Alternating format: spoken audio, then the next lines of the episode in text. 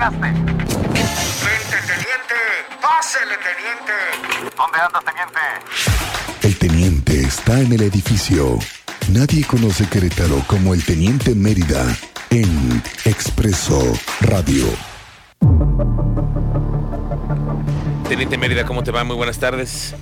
Bienvenido a Expreso Radio. Muy buenas tardes, Miguel Ángel. Buenas tardes, Luis. Buenas tardes a nuestro auditorio.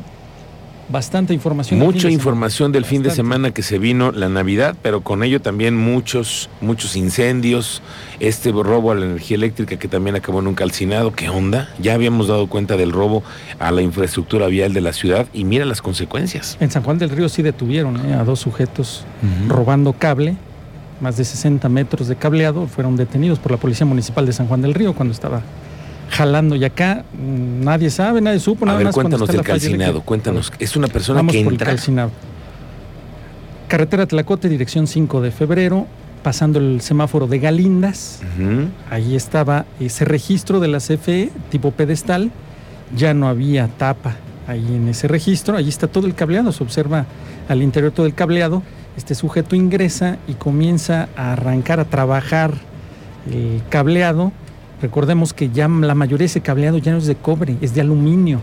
Nos explicaban ya el personal de la CFE, no es de cobre, es de aluminio. Entonces comienzan a trabajarlo. En aquella ocasión utilizaron una cegueta, recibe la descarga eléctrica, pasan poco más de 32 mil volts.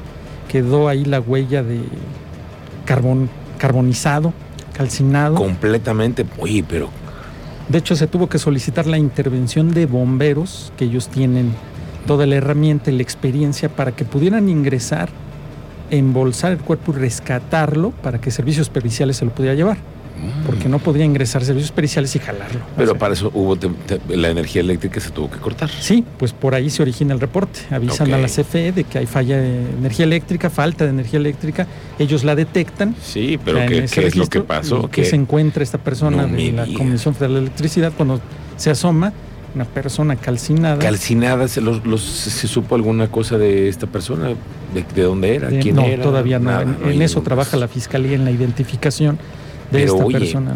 Esto lo estamos viendo ya con más cotidianidad. Nosotros lo hemos ido advirtiendo, advirtiendo, advirtiendo, advirtiendo, advirtiendo. Ya está pasando. Ya. Se están metiendo a los registros de la Comisión Federal de Electricidad. Y no entonces- nada más a los registros, a las instalaciones del municipio. El También. cárcamo de la joya se robaron cableado.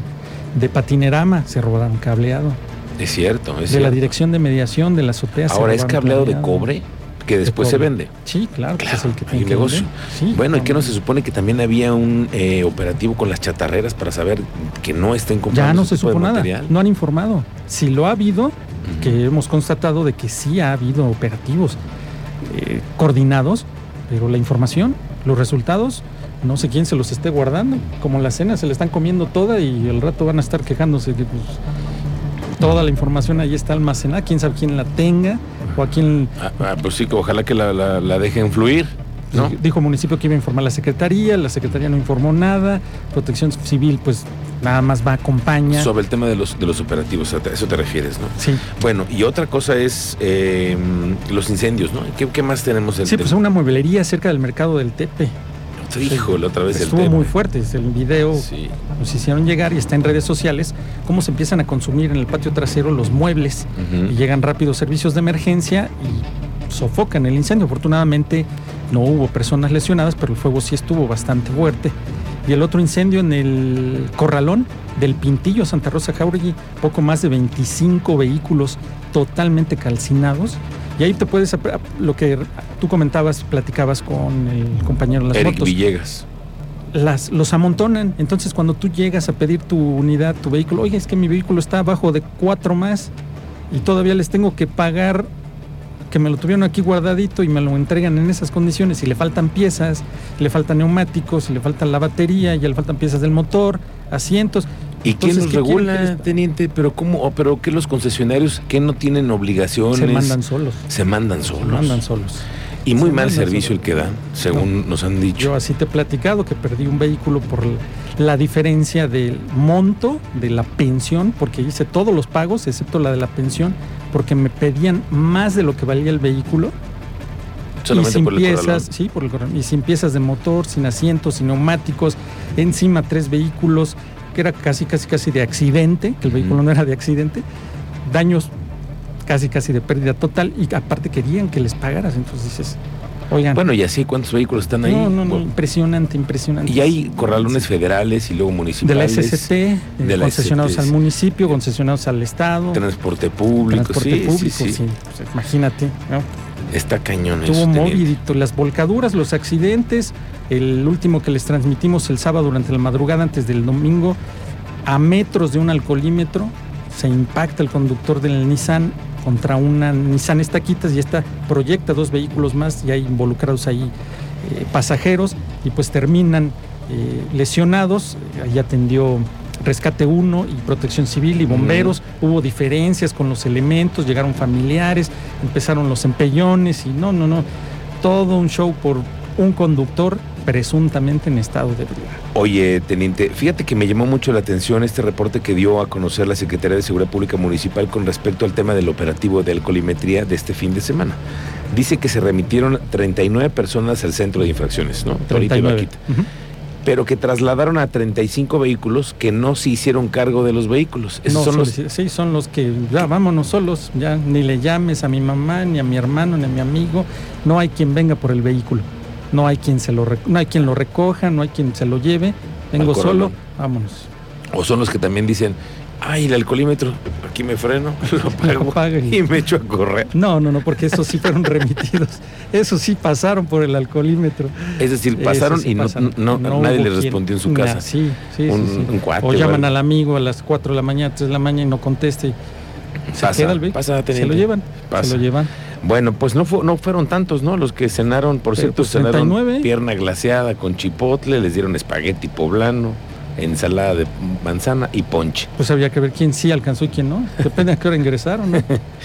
Son, Bueno, fueron 39. estuvo Oye, movido el fin de sí, semana. y con el tema del basquetbolista. A ver, ¿qué- qué de es? Libertadores de, de Esto, esto nos llama mucho la atención. Hay que hablar de un tema que es este fin de semana, la desaparición de este basquetbolista. Fue que- desde el pasado martes. Pero él andaba de gira en Michoacán, ¿no? En sí, andaba en las ligas, en las ligas allá locales, eh, participando en algunas de las ligas que son más pequeñas y pues al final, eh, ya en su traslado de Los Reyes a Guadalajara, todo parece indicar que contrata el servicio de un taxi, pues también el taxista está desaparecido.